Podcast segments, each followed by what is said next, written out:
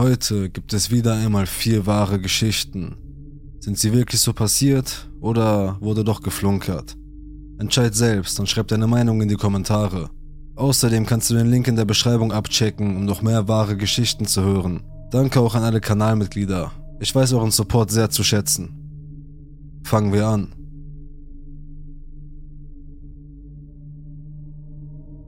Der Häftling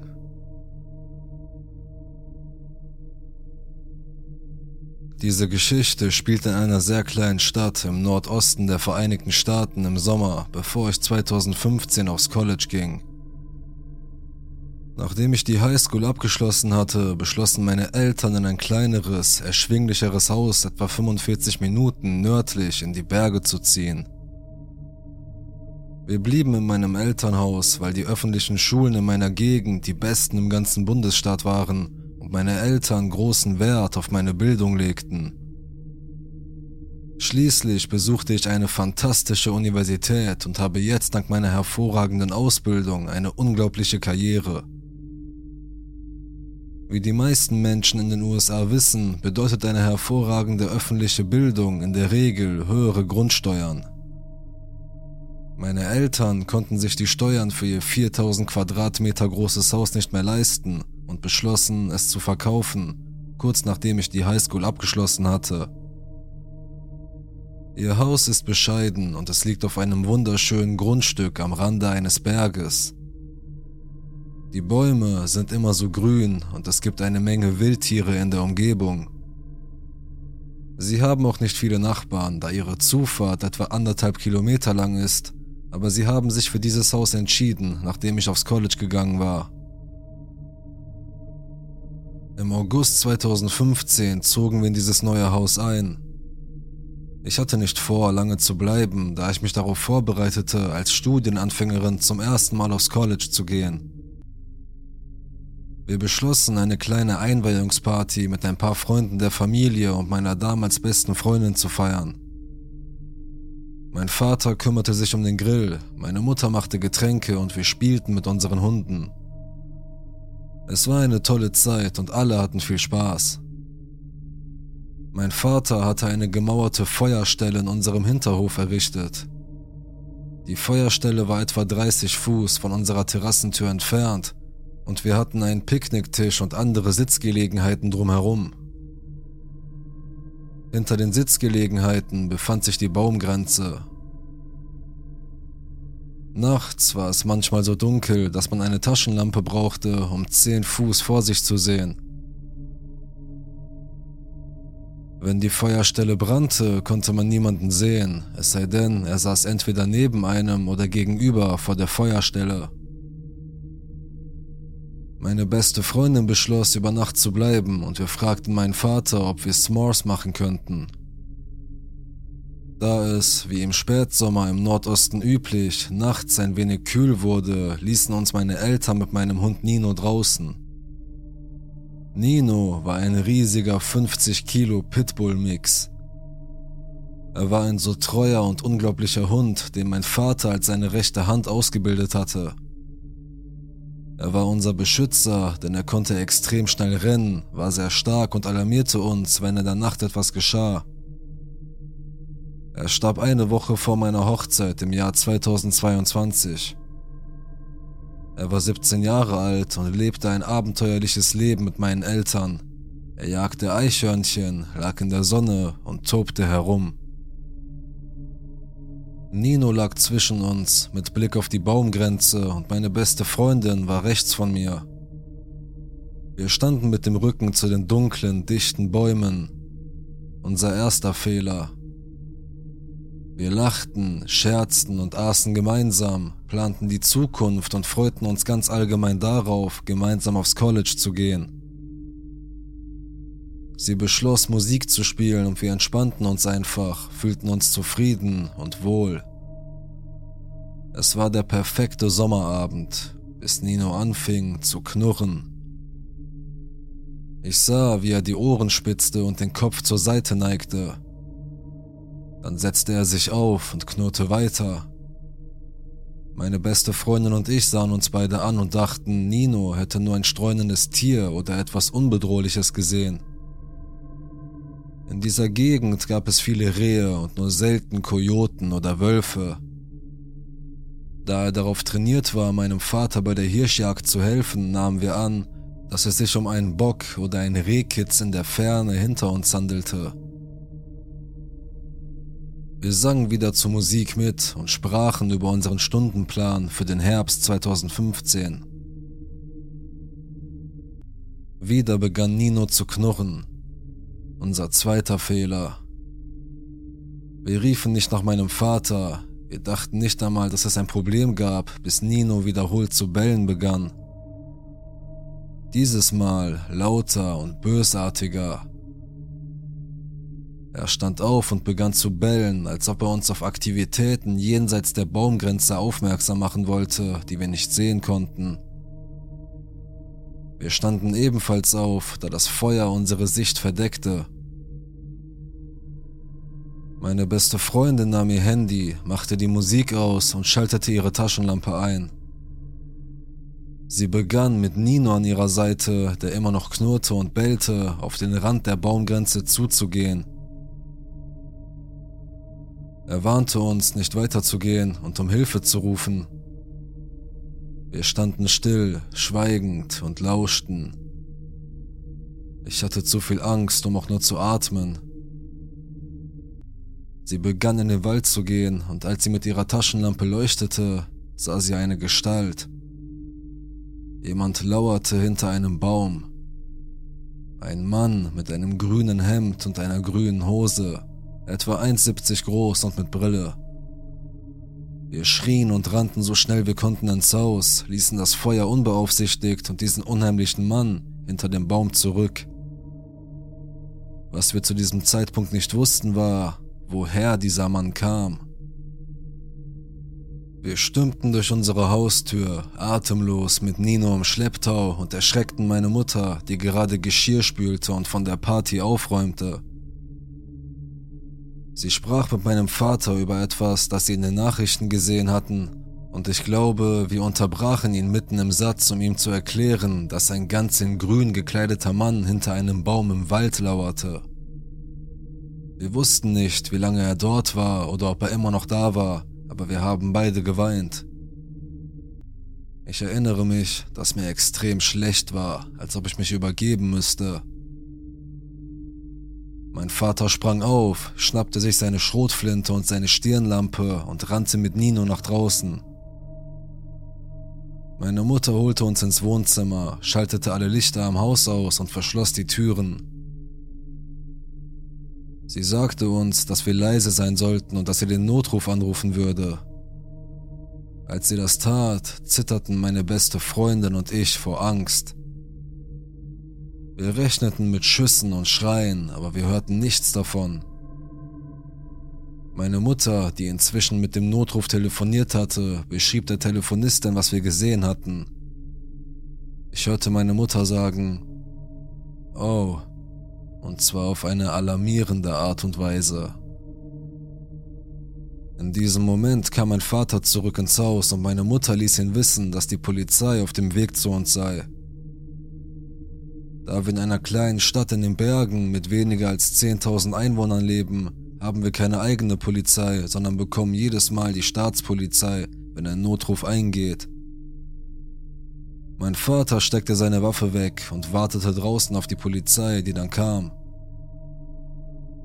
Zu unserem Erstaunen schickten sie nicht nur einen Polizeibeamten, sondern zehn, ein ganzes SWAT-Team und einen Hubschrauber, um das Gebiet einzukreisen. Wir waren zu Recht erschrocken. Ich hatte zu diesem Zeitpunkt praktisch eine Panikattacke.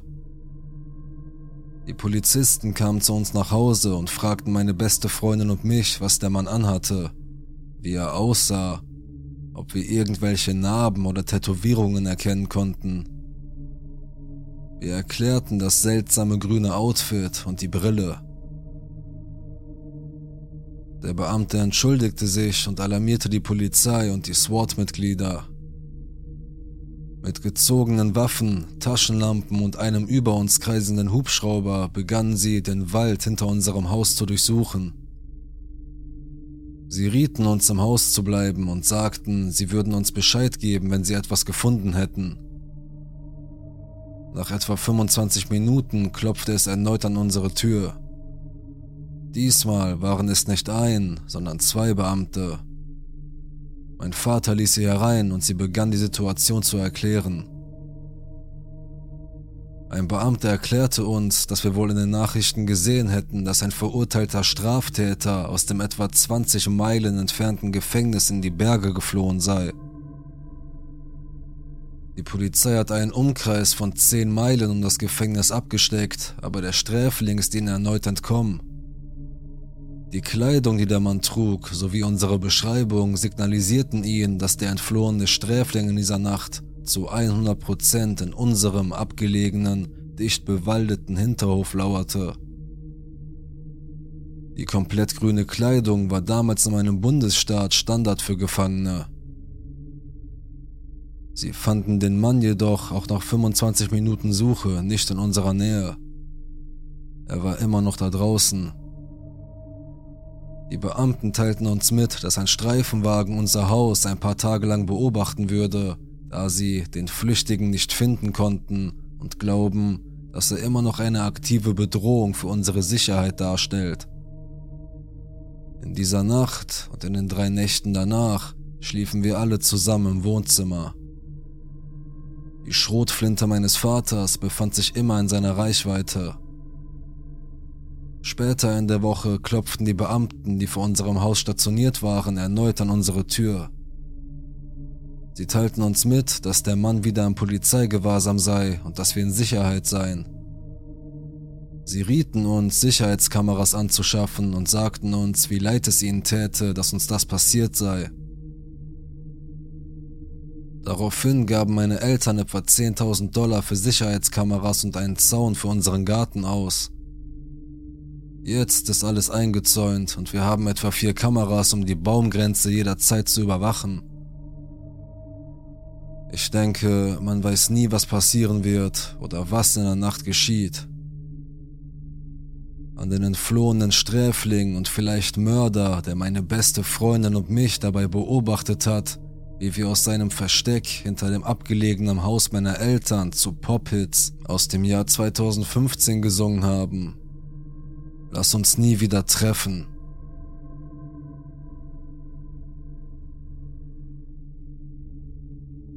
Der alte Mann. Damals im Jahr 2008 war ich Studentin und wollte an die Universität gehen und brauchte ein paar außerschulische Aktivitäten, die ich in meine Bewerbungsunterlagen einfügen konnte. Wie die meisten britischen Studenten wissen, ist eine der besten Auszeichnungen der Duke of Edinburgh Award. Im Rahmen dieser Auszeichnung muss man sich auf eine Orientierungsexpedition begeben, das heißt eine lange Wanderung durch Wälder und ländliche Dörfer, bei der man sich nur an eine Karte und einen Kompass halten muss. GPS ist nicht erlaubt. Es ist eine Erfahrung der Teamarbeit, man zeltet gemeinsam und überwindet Hürden und so weiter. Jedenfalls war ich damals nicht in Form und mein Onkel bot mir an, mit mir ins Nirgendwo zu fahren, damit ich eine Vorstellung davon bekam, wie Orientierungslauf aussieht. Wir blieben nicht über Nacht draußen, wie ich es in der Realität tun müsste, aber wir wanderten vielleicht zehn Meilen durch Wälder und ein kleines Dorf bei ziemlich miesem Wetter. Am Ende der Reise waren wir bis auf die Knochen durchnässt und ziemlich unglücklich, und freuten uns darauf, wieder zum Auto zu kommen und nach Hause zu fahren. Das letzte Stück des Weges verlief auf einem unbefestigten Weg, der bergauf führte und auf beiden Seiten von Büschen und Bäumen gesäumt war. Wir marschierten schweigend weiter, als plötzlich ein Rascheln im Laub zu unserer Linken zu hören war. Hinter einem großen Busch trat ein alter Mann in einem schwarzen Anzug mit roter Fliege und eleganten Schuhen hervor. Er sah aus wie Ende 70, Anfang 80, sehr blass, mit Leberflecken im Gesicht und grauweißen Haaren. Ich fühlte mich sofort unwohl. Wer zieht sich so an, um in den Wald zu gehen? Der erste Gedanke, der mir kam, als ich einen Mann seines Alters in dieser Kleidung und bei diesem Wetter draußen sah, war, der Typ hat den Verstand verloren. Ich brauchte aber noch einen Moment, um etwas anderes zu bemerken, das mich verwunderte. Der Typ war knochentrocken, hatte nicht einmal Schlamm an den Schuhen. Wir blieben stehen und starrten den Mann einen Moment lang an, der wie erstarrt und schockiert war, als er uns sah. Mein Onkel machte den ersten Schritt auf ihn zu und fragte ihn, ob es ihm gut ginge. Der alte Mann starrte einen Moment lang weiter, ohne sich auch nur zu rühren. Dann wurde er plötzlich sehr lebhaft. Es war, als würde er plötzlich aus einer Trance erwachen. Er fing an, wild mit den Armen zu fuchteln und sagte, dass etwas Schreckliches passiert sei und dass ein guter Freund von ihm Hilfe brauche. Er begann, rückwärts in den Wald zu gehen und gab uns ein Zeichen, ihm zu folgen, was wir auch taten. Zunächst gingen wir zügig, dann wurde es zu einem Wettlauf, als wir uns bemühten, mit dem alten Mann Schritt zu halten. Nach etwa einer Minute verschwand er vor uns, aber wir konnten ihn hören und folgten dem Geräusch weiter, bis wir einen großen Abhang erreichten. Wir blieben am Rand stehen und sahen den alten Mann unten stehen, der uns winkte und uns aufforderte, ihm zu folgen. Ich erinnere mich daran, dass der Abhang wahrscheinlich einen Winkel von 40 Grad hatte, sich über eine Länge von vielleicht 50 Fuß oder mehr erstreckte und mit Schlamm bedeckt war. Es sah aus wie ein Unfall, der nur darauf wartete zu passieren. Vor allem, weil es keine Sträucher oder Wurzeln gab, an denen man sich hätte festhalten können oder so. Ich erinnere mich, wie ich zu dem alten Mann auf der anderen Seite des Abhangs hinunterschaute und mich fragte, wie zum Teufel hat er das so schnell und sauber überquert? Ich meine, aus dieser Entfernung war es schwer, feine Details klar zu erkennen, aber ich schwöre, er schien überhaupt nicht nass oder schlammig zu sein. Mein Onkel und ich schauten uns an und ich sah, dass er sich genauso erschrocken hatte wie ich. Trotz meiner Gefühle machte ich einen Schritt auf den Rand zu und wollte versuchen, hinunterzusteigen, als mein Onkel mich fest am Arm packte und mich zurückzog. Er sagte zu mir, hier stimmt etwas nicht. Wir gingen ein paar Schritte vom Rand zurück und der alte Mann am Boden wurde langsam wütend. Er flehte uns erneut an, den Abhang hinunterzukommen und sagte uns, er brauche unsere Hilfe, sein Freund sei in Schwierigkeiten. Mein Onkel rief dem alten Mann zu, dass wir zu unserem Auto zurückgehen und den Rettungsdienst für ihn anrufen würden, dass professionelle Hilfe bald auf dem Weg sei. Sie hätten alle Mittel, um ihm zu helfen.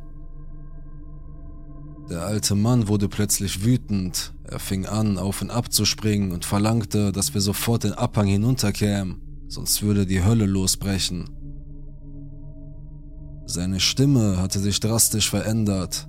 Er knurrte seine Worte förmlich, seine Hände ballten sich zu Fäusten und er schlug auf seine Knie wie ein wütendes Kleinkind, das einen Wutanfall bekommt. Ich habe noch nie erlebt, dass ein Erwachsener so in Rage gerät. Seine Augen sahen aus, als würden sie gleich aus den Höhlen platzen, und seine Haut war innerhalb kürzester Zeit von blass zu rot geworden. Wir machten uns eilig auf den Rückweg, seine Forderungen und Drohungen wurden immer leiser, je näher wir dem Weg kamen. Auf dem Pfad angekommen, marschierten wir praktisch mit Gewalt die verbleibende Viertelmeile zum Auto, während mein Onkel mit dem Notdienst telefonierte und ihnen erklärte, dass ein möglicherweise geisteskranker alter Mann auf dem Pfad herumlief. Wir wurden angewiesen, zu unserem Auto zu gehen und auf die Polizei zu warten, damit wir ihnen zeigen konnten, wo wir ihn angetroffen hatten. Ungefähr eine Stunde später trafen wir auf vier Beamte, von denen zwei Hunde dabei hatten und Pakete mit Hilfsgütern wie Erste-Hilfematerial, Notfalldecken und so weiter. Wir führten sie zu der genauen Stelle und zeigten dann den zwei Beamten mit Hunden die Richtung, in die er uns durch das Gebüsch geführt hatte. Die Suche dauerte das ganze Wochenende, aber es gab keine Spur von dem alten Mann. Die Beamten sagten, die einzige Spur, die sie aufnehmen konnten, sei meine und die meines Onkels gewesen. Sie fanden weder Fußabdrücke noch irgendetwas, das dem alten Mann gehörte, dem wir begegnet waren. Das war eine meiner bisher seltsamsten Erfahrungen. Also, an den alten, vielleicht verwirrten Mann, der uns irgendwo hinlocken wollte. Lass uns nie wieder treffen.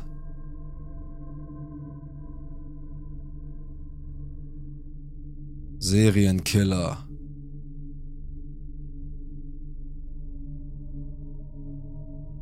Mein Vater war 21 Jahre lang in der Armee, ging in den Ruhestand und zog in eine sehr kleine Stadt in Zentral-Florida. Nach ein paar Jahren wurde es ihm langweilig und obwohl wir das Geld zwischen seiner Pensionierung und dem, was meine Mutter als Buchhalterin verdiente, nicht brauchten, wollte er wieder arbeiten gehen. Er fing an, an verschiedenen Tankstellen zu arbeiten, und da es sich um eine Kleinstadt handelte, war es den Besitzern egal, ob ich ihm beim Auffüllen der Kühlboxen half oder sogar die Kasse bediente. Solange ich kein Bier oder Zigaretten verkaufte. Das alles passierte in den späten 80ern und frühen 90er Jahren. Die eigentliche Geschichte, die ich erzählen werde, ereignete sich 1990 und ich erinnere mich gut an das Datum.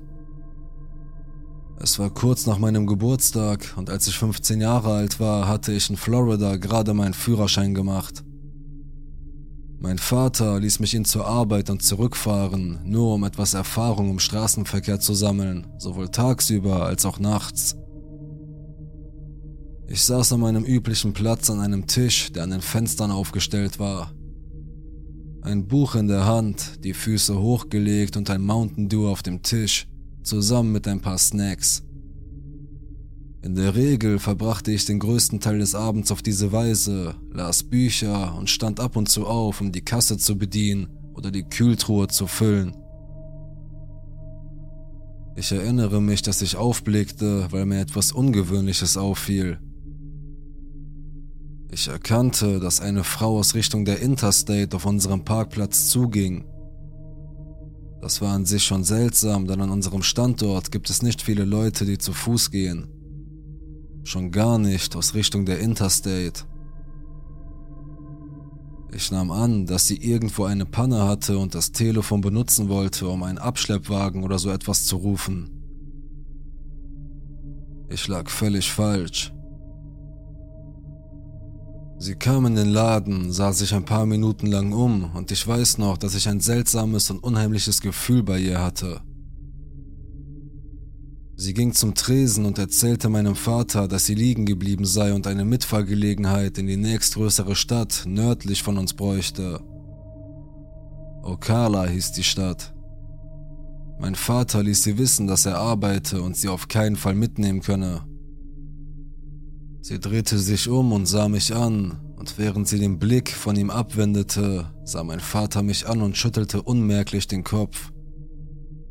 Ich war eine Sekunde lang verwirrt, aber dann drehte sie sich wieder zu meinem Vater und zeigte auf mich, um zu fragen, ob ich sie mitnehmen kann. Mein Vater erwiderte, dass ich nur einen Lernführerschein habe und nicht in der Lage wäre, sie irgendwo hinzufahren und dann zurückzufahren. Normalerweise hätte ich das getan, auch wenn es illegal war, weil ich es schon ein paar Mal gemacht hatte. Ich diskutierte nicht mit meinem Vater, da dies völlig untypisch für ihn war. Normalerweise plauderte er mit den Kunden, aber aus irgendeinem Grund war er ihr gegenüber fast schroff und abweisend. Es stellte sich heraus, dass er schon ein schlechtes Gefühl bei ihr hatte, als er sie die Auffahrt hinaufgehen sah. Sie beschimpfte ihn kurz und er sagte ihr, sie solle den Laden verlassen. Sie schlug die Tür zu. Ich dachte, das Glas würde zerspringen, so fest hatte sie es zugeschlagen. Und dann schlenderte sie aus dem Laden und die Auffahrt hinunter. Ich behielt sie im Auge und beobachtete weiter, wie sie zurück auf die Interstate ging und dann die Auffahrt nach Norden nahm. Fast ein Jahr verging und ich war in meinem Zimmer, weniger als eine Woche vor meinem 16. Ich hörte meinen Vater aus dem Wohnzimmer schreien. Junge, beweg deinen Arsch hierher und sieh dir das an. Ich rannte schnell ins Wohnzimmer und sah, wie mein Vater auf den Fernseher zeigte. Ich sah mir das Fahndungsfoto der Frau auf dem Bildschirm an und erinnerte mich sofort an die Frau, die in dem Laden gewesen war. Es stellte sich heraus, dass ich beinahe Aileen Warnos mit dem Auto mitgenommen hätte, die später als Serienmörderin und zum Tode verurteilt wurde. Ich habe immer noch Albträume darüber, was hätte passieren können. Also, wir werden uns wohl nie wiedersehen, Eileen. Und das ist auch gut so. Rage.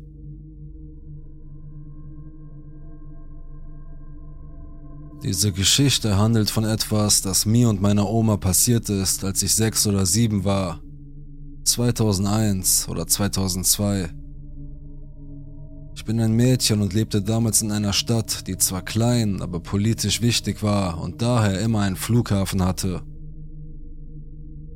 Meine Tante kam mit dem Flugzeug an und da sie seit langem in einer anderen Stadt lebte, waren wir sehr aufgeregt, sie am Flughafen zu begrüßen. Wir machten uns auf den Weg zum Gate, aus dem die Leute herauskamen, nachdem sie ihr Gepäck abgeholt hatten.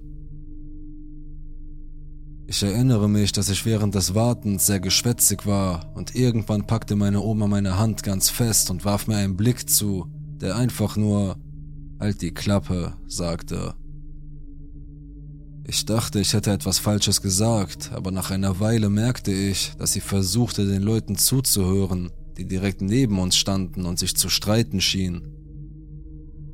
Ich schaute zu ihnen hinüber und es waren ein alter Mann und eine hochschwangere Frau, die gerade über etwas diskutierten, das mich als sechs-, siebenjährige nicht wirklich interessierte. Also ignorierte ich es. Und nun verschwimmen einige Dinge in meinem Gedächtnis, also werde ich erzählen, woran ich mich erinnere und was meine Großmutter mir erzählt hat. Ich erinnere mich, dass ich den alten Mann etwas schreien hörte wie, da ist er, ich werde ihn holen. Immer und immer wieder, bis dieser Mann aus der Glasschiebetür kam. Dann erinnere ich mich nur noch daran, dass die Leute ringsum zu schreien begannen und meine Großmutter mich auf den Boden warf und sich auf mich legte. Ich hörte Geräusche wie ein Feuerwerk und Schreie und fühlte mich erstickt, sowohl von meiner Oma als auch von einem seltsamen Geruch und auch von der Hitze unter ihr. Mir ging es wirklich schlecht und ich fing an zu schreien. Ich versuchte sie wegzuschieben und hob für einen Moment den Kopf und sah viel Rotes in der Nähe meines Gesichts auf dem Boden und viele Leute, die sich hinlegten mit den Händen auf dem Kopf. Alles roch übel und heiß. Ich weiß gar nicht, wie ich es beschreiben soll. In diesem Moment drückte meine Oma meinen Kopf ganz fest auf den Boden und flüsterte mit der ernstesten Stimme, die ich je von ihr gehört hatte. Bleib still liegen und stell dich tot. Sofort. Ich verstand nicht, was da vor sich ging und war ziemlich wütend auf meine Oma, weil sie so energisch war. Aber als sie das sagte, begann ich zu verstehen, dass es ernst war und ich wurde sehr schnell still, während ich versuchte, nicht zu weinen. Irgendwann ließ sie von mir ab und trug mich so weit, dass ich hinter einer großen Säule stehen blieb. Ich erinnere mich, dass ich mich sehr zittrig in den Beinen fühlte, als hätte ich keine Kraft mehr. Es war ein Polizist da, der mir sagte, dass alles in Ordnung sein würde. Es waren noch andere Leute da, die ebenfalls verängstigt aussahen. Wir setzten uns einfach eine Zeit lang schweigend hin, während wir die Polizei reden und den alten Mann weinen und sehr laut schreien hörten. Dann wurde es ganz still und ich erinnere mich, dass man mich in einen Raum brachte, wo ich eine Zeit lang mehreren Beamten sagen musste, was ich wusste, bis wir gehen konnten. Als sie mich dorthin brachten, bedeckte ein Beamter mit seiner Hand meine Augen und ich erinnere mich, dass ich einfach wütend und müde davon war, herumgeschubst zu werden. Ich versuchte seine Hände wegzunehmen und sah nur einen Moment lang die schwangere Frau auf dem Rücken liegen. Dieses Bild ist seit diesem Tag für immer in meinem Kopf. Nun zu den Einzelheiten, die mir meine Großmutter später erzählte. Sie erzählte mir, was erst vor ein paar Jahren passiert ist. Damals erklärte sie mir nur, dass ein sehr böser Mann schlimme Dinge getan hat, aber er wurde verhaftet und ich sollte mir keine Sorgen machen. Aber wie sie mir kürzlich erklärte, war der alte Mann der Vater der Frau und offenbar sie noch sehr jung und wurde von diesem Mann, ich nenne ihn Tom, schwanger, der dann einfach weglief und sie im Stich ließ. Er kam zurück, weil sie sich vor kurzem gemeldet hatte und er sich noch einmal überlegt hatte, Vater zu werden. Aber als ihr Vater davon erfuhr, war er sehr wütend und beschloss, sich an Tom dafür zu rächen, dass er weggegangen war. Meine Oma sagte, sie habe das später an den Nachrichten erfahren, aber am Flughafen hörte sie den Vater darüber reden, wie Tom ihr Leben ruiniert habe und dass er dafür bezahlen müsse dass er es nicht zulassen werde, dass jemand sie so behandele. Sie sagte ihm immer wieder, dass sie den Mann liebe, dass er sich geändert habe und dass er nichts tun sollte.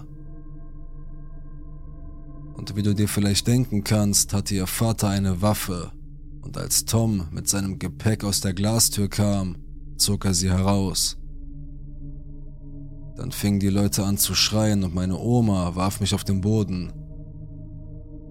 Aber er hat nicht nur den Mann getötet, sondern war anscheinend entweder zu aufgewühlt oder hatte es noch nie gemacht und konnte nicht richtig zielen und verletzte auch einige andere Leute, die Streifschüsse abbekamen oder an nicht tödlichen Stellen getroffen wurden. Währenddessen schrie die Frau immer wieder, dass sie Tom liebe. Als ihr Vater es schaffte, richtig zu zielen, warf sie sich ihm in den Weg. Sowohl sie als auch Tom und das Baby waren auf der Stelle tot. Meine Oma sagte, dass das alles sehr schnell ging und die Polizei genau dann auftauchte, als er auf sie schoss. Das ist der Moment, in dem sich der alte Mann etwas beruhigte oder zumindest nicht mehr versuchte, jemanden zu erschießen. Viele Polizisten versuchten ihm die Waffe abzunehmen und die Leute begannen aufzustehen und sich zu verstecken. Das ist der Moment, in dem wir hinter die Säule gingen. Es dauerte ein paar Minuten, aber er ließ die Waffe einfach los. Wahrscheinlich war er traurig über den Tod seiner Tochter und seines Enkels, und die Polizei nahm ihn schließlich mit. Ich glaube, die Polizei brauchte einige Zeit, um aufzutauchen, weil es damals ein sehr kleiner Flughafen war. Mit wenig Verbrechen und so. Meine Großmutter sagte, das Ganze sei in etwa 20 Minuten passiert, aber mir kam es wie eine Ewigkeit vor. Da ich erst vor kurzem mit meiner Oma gesprochen habe, war mir nicht bewusst, wie nahe wir dem alten Mann und seiner Tochter gewesen waren. Dass ich, als ich nur wenige Zentimeter von meiner Nase rot sah, wahrscheinlich jemanden sah, der so nah an mir verletzt worden war. Ich bin ihr für immer dankbar, dass sie mich so gut beschützt hat, dass ich die Situation, in der wir uns befanden, bis vor kurzem nicht einmal bemerkt hatte. Ich habe versucht, irgendeine Erwähnung dieses Ereignisses auf einer Nachrichtenseite zu finden, und wenn es mir gelingt, werde ich es hier verlinken, aber bis jetzt habe ich nichts gefunden. Vielleicht finde ich etwas in der Bibliothek, ich weiß es nicht. Also, an den alten Mann, der um sich geschossen hat. Lass uns nie wieder treffen. Das waren also die vier Geschichten. Und was denkst du? Sind sie wirklich so passiert oder eher nicht? Schreib deine Meinung in die Kommentare und abonniere den Kanal, um kein Video mehr zu verpassen. Man hört sich.